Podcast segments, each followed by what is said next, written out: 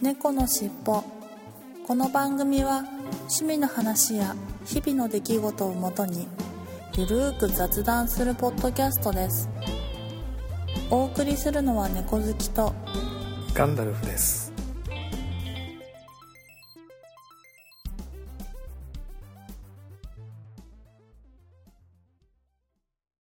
猫のしっぽ。猫のしっぽポッドキャスト第535回始まります。はい、始まります。よろしくお願いしはい。よます。ろしくお願いします。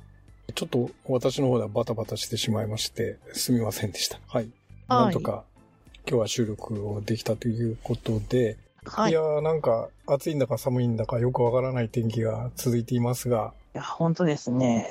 秋になったねって先々週ぐらい言ったような気がしたんですけれど、その後また暑くなって、うんうんうんうん。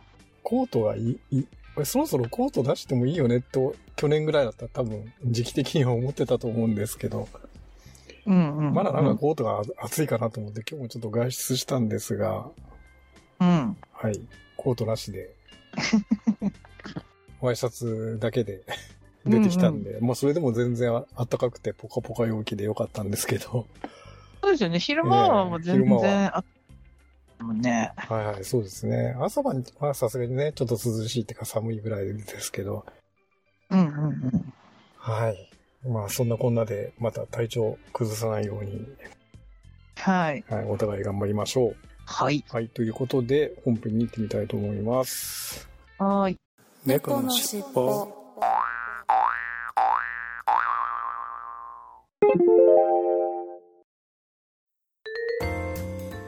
北九州在住の私大場がひっそりこっそり配信しています。ポッドキャスト北九州の片隅。オタク成分多めのトークですが、短いのでサクッとお聞きいただけます。ただいま絶賛不定期配信中です。よろしくお願いいたします。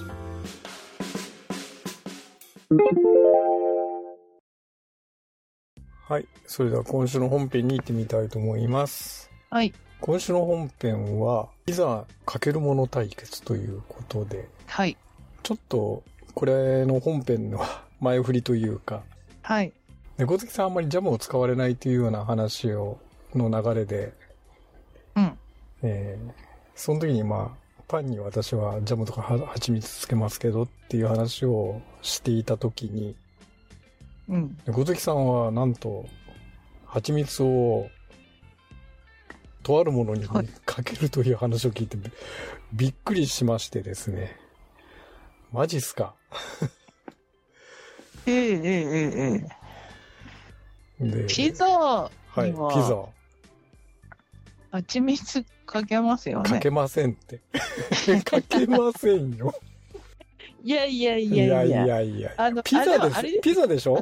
あのピザ、ビはい。でも、あの、ピザといっても、結構なんか、あの、ブルーチーズはい。と、はい。なんか、あまあ、よ4種のチーズとかいう感じで、もうなんか、ほぼほぼチーズしか入ってませんよ、みたいな。ええまた凶悪な、凶悪なピザですね、それ。はい。そのはいやつで、だから、なんかトマ、はトマトは乗ってないんですよね。はいはいはい。トマトソースが乗ってない状態で、はい。生地にチーズがバラバラバラってかかって焼いてあって、みたいなはい。ピザには、はい。もう、むしろ蜂蜜しかないじゃないですか。ええ えー、食べたことないんすか、ないですよ。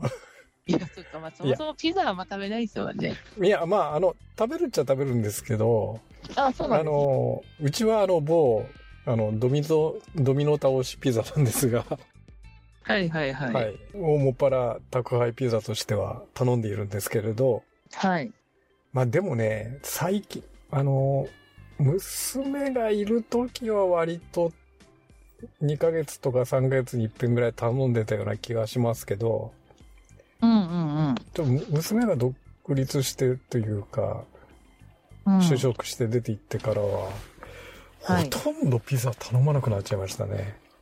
ああ、まあ、はい、若い人が食べたがりますよ。そうなんですよ。和コードの食べ物じゃないですか、ピザって。基本は。おばちゃんのポッドキャストみたいなそうそうそうそう。和コードが頼む食べ物ですもんね、ピザ、基本た頼む食べ物ですからね。いや、まあ、でそうは言っても、チーズだけ乗ったピザってさすがにあんまり頼まなくて。あまあでもそうなったら確かにそうかもしれない。うん、あの普通にあの、クワトロとかって4つの味が楽しめるみたいなピザを頼むんですが、それって肉とか乗ってるじゃないですか。あ、乗ってます。普通は。はい。肉とかまあトマトとか、ね、バジルとか、はい、まあそういうのが一般的に乗ってたり、あとシーフードが乗ってたりとか。はい。はいそれにはさすがに蜂蜜ってかけないかなと思って。要はそのピザってそっちの方想像してたんで。ああ、そりゃ蜂蜜ないよねって思っちゃったんですけど、チーズだけだと確かに、まあ、なくはないけど、ピザにのチーズに蜂蜜は、ありですか、やっぱり。そうですね。だって、食パンに蜂蜜塗って美味しいじゃないですか。ああ、普通そうですね。はい。はい、それで、基本なんか食パン甘いものって、はい、あの、美味しいじゃないですか。まあ、あの、キャップ譲ってね、うん、パン生地のチピピザとかもあるし、はいはいはい、ね。生地がちょっとパンに似たような感じのピザもあるし、うん。うん、まあ、ですけどなんか、ちょっと先入観的にピザってタバスコとかね、あかけるパターンが多いので、うん。ちょあれですね、多分、なんか私がピザ食べるって言ったら、はい、最近は全然そういうことはないんですけど、はい、やっぱなんか、若い時は食べ放題とか行ったり、ピザの食べ放題みたいな、なんかそういうところに行ったりとかすると、はい、大きなやつがワンピースずつ切られて、ええ、ワンピースずつ食べれるっていうタイプのピザ食べ放題もあるし、はい、なんかもう、なくなってしまったんですけど、うちの近く、は本当なんか手のひらサイズぐらいの小さいサイズのピザを、はい、あの、注文したら焼いてくれるみたいなピ、はい、そのピザ食べ放題がたまたまありまして、はい、で、手のひらサイズぐらいなので、はい、なんか4分の1にして、はい、あの、ちょうどいい感じみたいな。普通のピザだとなんか8等分とか、そうです、ね、なんか下手したら16等分では結構切るじゃないですか。はい、4分の1ぐらいでちょうど食べやすいぐらいのサイズ。はいもしくはその1枚でも別になんかそのまま丸めて食べれるぐらいの小さめのサイズのピザを頼めるところで、なのでそこだといろいろな種類の味を頼めるんですよね。で、だから、あの、なんか、せっかくそういうとこ行ったならいろんな味食べたくなるじゃないですか。はいはいはい。それで、たまたまそういう、その、チーズに蜂蜜っていうのを知って、ああ、なるほど。はいはい。ああ、なんか、まあ、うん、デザートとしてありだよねっていう感じになって、うん、まあ、食べるって思ってて、まあ、言ったんですけど、どね、確かに、その、はい、そう、家族で、その、はい、その、ね、あの、ドミノさんとか、はい、ああいう、表さんで頼むワンピースもし、はい、あ、じゃあ、ワンホール、もしくはツーホールだと、チーズだけで蜂蜜を頼むってことは、まあ、ないですね、絶対に。ないです。想像つかないですね、ちょっと想像つかなくて、びっくりしましたけどね。うんうんうん。あの、なんか、とろけるチーズみたいな、はいはいはい、チーズ、ええ、家にあります？えっと、ありますよ。とろけるチーズみたいな。はい。うん。あの、普通にピザ、はい。ああとパンにチーズ乗っけて、はい、蜂蜜かけてこういうの食べてみてください。もう、それ、えー、それチーズ蜂蜜ピザですから。ああ、なるほど。そういうことですね。うん、はい。はい。え、でも、うん、あれ、ガンダルさん、チーズ苦手ですよね、だから、あの、チーズ単体じゃ食べないですよ。ですよね、ですよね。そうそうそう。なので、食べ、あの、あくまでも、あの、ピザだったら食べれると。ああ、それはそんなにトトマト味があるから、ま、ナチュラルナチュラルチーズだとなんとか食べられる。ピ、あの、チーズ単体でも。ああ、はい、はい、はい。そんな感じなんで。な普通の溶けるチーズとか、プロセスチーズ系がちょっとやっぱ苦手っちゃ苦手ですよね。あと、ナチュラルチーズってどういうチーズでしたっいや、まあ、ブルーチーズもそうですけど。ああ、はいはいはい。は食べれる。食べれる。ああ。あの、ブルーチーズは食べられるし、ブルーチーズはどっちかというとカビの香りが強いので、チーズよりは。ああ、そうですね。はい。うん。もうそれだったら食べられますね、とか。うんうんうん。はい、あとは。いや、でも朝からそのパンにブルーチーズ塗って食べるって、それはまあしないですね。まあそれはしないですからね。えー、パンには普通、ジャムか蜂蜜とかね。ですよね。うんジャムか蜂蜜。基本ジャムか蜂蜜なんですよ。いや、普通やパンにはそのジャムと蜂蜜を塗らんないでしょ。うん。そうが多いかなそうなんですよ。ね、あの、それも、ね、ちょっといろんな方もご意見も聞いてみたんですけど、パンはトーストのまま食べるっていう方がほとんどで、そうですよね。ジャムも塗らないし、うんうん、蜂蜜も塗らないしって、ええー、そうなのって飽きないっていう感じですけど、それじゃ飽きませんかっていう感じなんですが。いやいやいやいや、お米食べて飽きるってことないじゃないですか。いやいや、まあそうですけどね。一緒ですよ。はい。いや、なのでちょっと、あの、ショックを受けて たんですが、邪魔派としては。はいジャムを塗る派としてはちょっとショックを受けたんですが、うんうん。うん、なので、基本、あの、まあ、パンにはジャムか蜂蜜。だから蜂蜜は基本的にだからあれですよね。まあ、ヨーグルトにかけたりとか、パンにかけたりはしますけど、ピザにはかけないと。かけない派です、私は。おー。はい、ああ、まあそっか、その、なんでしょう。だしは、あの、なんか、もう、めんどくさいので、もう甘いやつ買ってきちゃうんですよね、ヨーグルト。うんうんうん。あ、ヨーグルトはね。はい。はい。に関しては。なので、あの、蜂、まあ、ま、ましてやその、容器が蜂蜜ヨーグルトっていう名前の蜂蜜、そのヨーグルトを買ってきてるから、さらに蜂蜜をかけるってことがなく。いやいや、それはもう、蜂蜜が入ってるから、それは別にいいじゃないですか。そうそうそうそう。だからなんか、もう入ってはいるんだけど、はい、かけてはないから、はいはい、なんだろう、なんか、個人的にはその、蜂蜜はかけないなっていうイメージだけど、はいはい、実際食してるものは混ざってるものなので、確かにかかけてるっちゃかけてるのかなっていう、ね、はい、感じではありますけど。なるほどね。はい。まあ、でも、蜂蜜ヨーグルトなんて、私、大人、大人になって知りましたけども、はい。めちゃくちゃ美味しいですよね。めちゃくちゃ面白いじゃないですか。こじゃれてるじゃないですかね。蜂蜜ヨーグルトとか。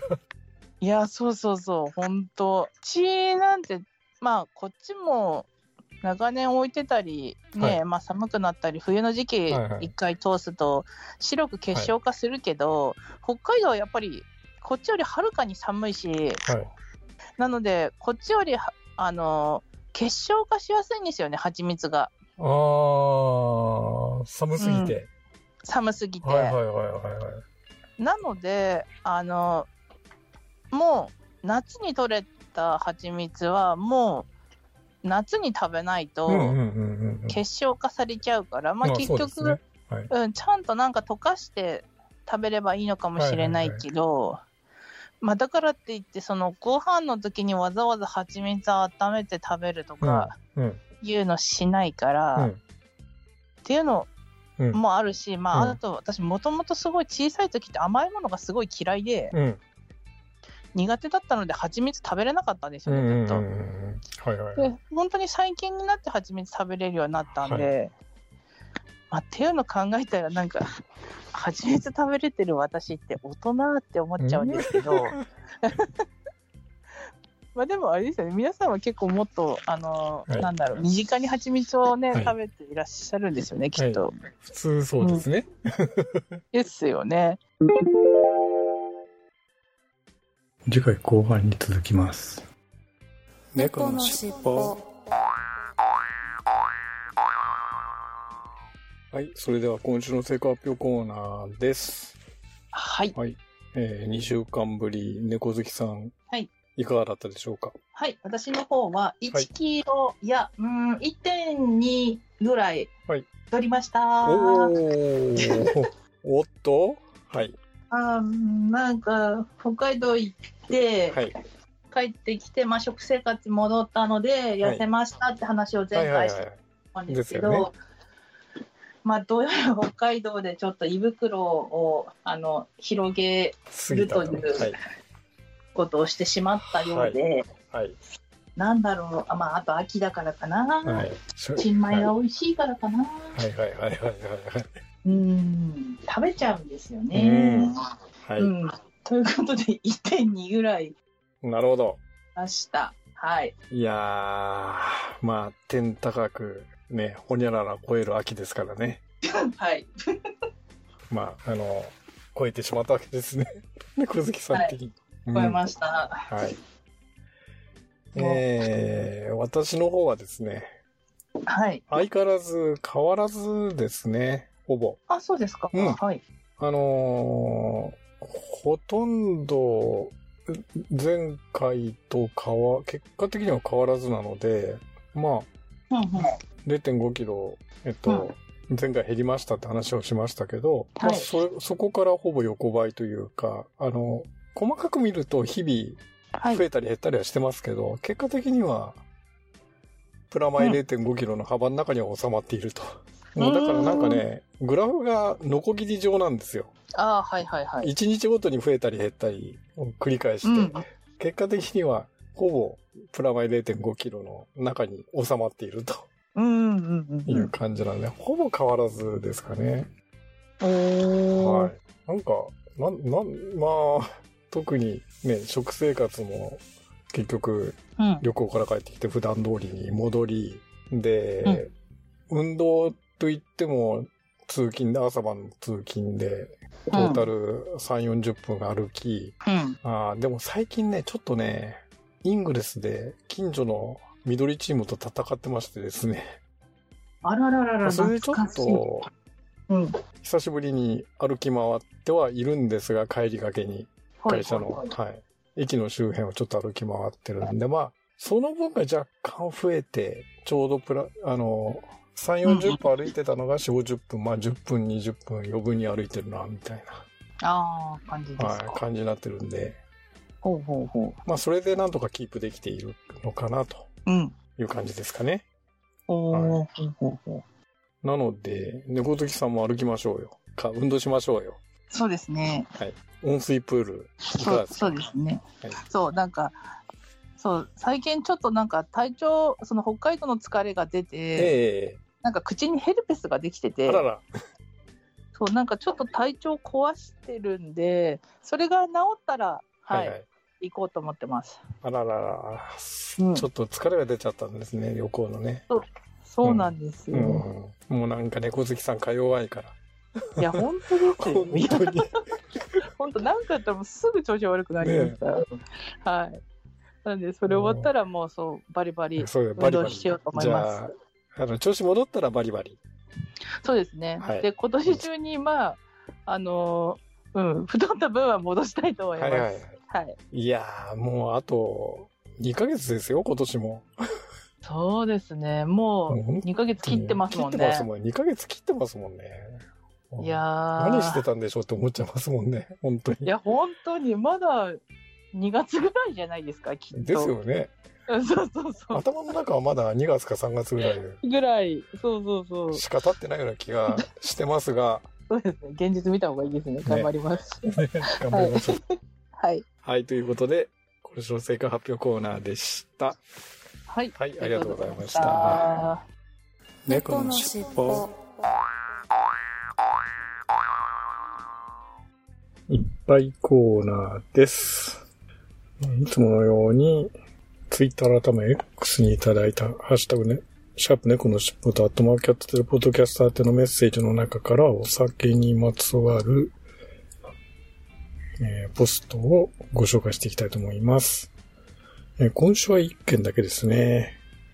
11月9日、マレームさんから、ついにスコッチのアイラに手を出してしまいました。2000円台でアイラを味わえる、ハイコスパな一本です。ということで、ツイッターに、ツイッター改め、X に写真をいただきましたが、はい、え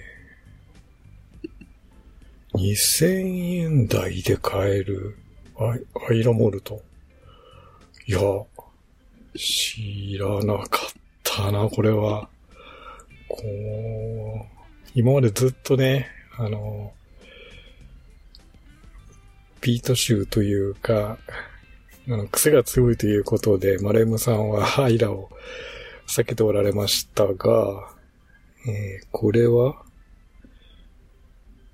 フィンラガンというやつですね。アイ、アイレーシングルモルト、スコッチウイスキーといって、アイラモルトですね。はい。えー、初めて見ました。フィンラガン。うーん、どんな味なんでしょう。ちょっと今度買ってみようかな。これは、初めて見ました。はい。2000台。確かにコストパフォーマンス良さそうですね。ちょっと探してみます。はい、ありがとうございます。ということで、今週のいっぱいコーナーでした。ありがとうございました。猫のしっぽ。ここで曲を聴いていただきたいと思います。今週ご紹介する曲は、いつものようにローテーションで、風の猫さんの月を探してになります。はい、それではお聴きいただきましょう。風の猫さんで月を探して。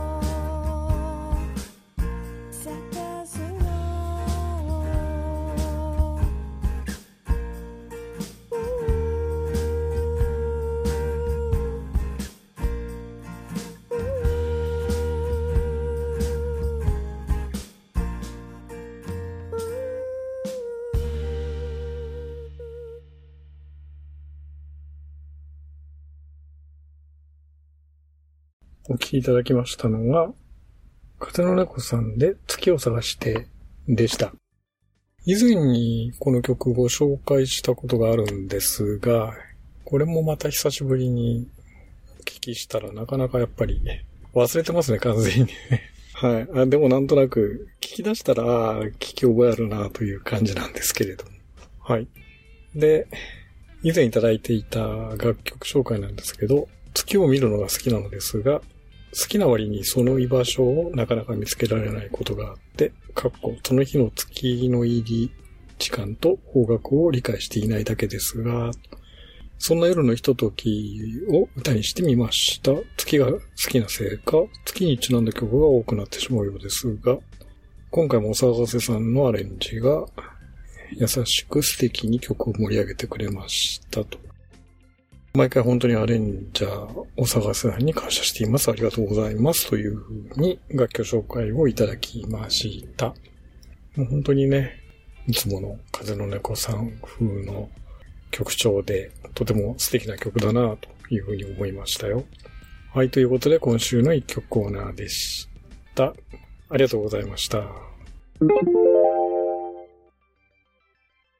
はい。そしてここで、いつものように、ユーカソシエットさんのライブの告知を、のご紹介をしていきたいと思います。えー、前々回ぐらいから毎回ご案内していますが、師走のワンマンライブ2023都会の会に立ち、ボリューム15ということで、えー、宇野昌司さんと共にゲスト出演をされるようです。えっ、ー、と、日時が2023年12月3日の日曜日、会場が18時30分、開演が19時。で、料金は、前売りが2500円、当日3000円、プラス別途1000円分のドリンク券、学校貸し付きが、えー、最低ご購入くださいということですね。はい。そして場所は下北沢のラプソディです。はい。この辺の案内はね、ショーノートと公式ブログの方に貼り付けておきますので、ぜひご興味のある方はご覧になってください。はい。で、主演の、このライブの主演はリーナさんで、えー、関東圏を中心に活動されているピアノ弾き語りを、で、ベース、ピアノ弾き語りをベースに歌うクラシカルでコンテンポラリーな自由に解き放たれる音につい、いつの間にか魅了されますということですね。はい。まあ、そこに、ユーカソシエさんと、宇野勝利さんがゲスト出演されるということですね。で、お問い合わせについて、またチケットの購入等については、ユーカアソシエツさんの Gmail の方に直接お問い合わせいただければと思います。ワクワク2333アットマーク gmail.com ですね。そちらまでよろしくお願いします。はい、ということで、ユーコアソシエツさんが参加されるライブのご案内でした。ありがとうございました。猫のしっぽ。いただいたお便りコーナーです。今週のいただいたお便りですが、いつものようにツイッター改め X のハッシュタグ、シャープ猫のしっぽとアットマーキャッツテールポッドキャストの公式アカウントにいただいたポストを順番にご紹介していきたいと思います。11月7日加藤さんから旅の恥は書き捨てなんて言いますが、旅の下着を履き捨てていった人がいたと。なかなかいい体験されましたね。かっこにが笑いというふうにいただきました。ありがとうございます。はい。いや、まあ、いい体験というか、もうほんと珍道中で。まあ、このあたりがね、ポッドキャスター魂全開で転んでもただでは起きないという、もうポッドキャスターあるあるですが、まあ、半分冗談っぽくご紹介させていただきました。いや、まあほんとびっくりしましたけどね。はい。そして11月8日、ケンチさんから、534回拝聴観光地の外国人旅行者まだ多くいるんでしょうかというふうにいただきました。はい、ありがとうございます。あの、私の方はですね、ちょっとね、小関さんの方はわかんないですが、私の方が行った箱根では結構海外の人多かったですね。特にヨーロッパとか欧米系の人が多い感じがしました。はい。コロナ前はね、あの、中国の方とかが多かったんですけど、さすがに中国の方がガクッと減って、まあ今いろいろ問題があるのかよくわかんないですけど、もう中国の方ほとんど見ませんでしたね。逆にもう欧米の方が、まあどこの国か具体的にはわかんないんですけど、なんとなくね、アメリカとかヨーロッパとか、海外といってもそちらの方はすごい数が多かったような気がしました。はい。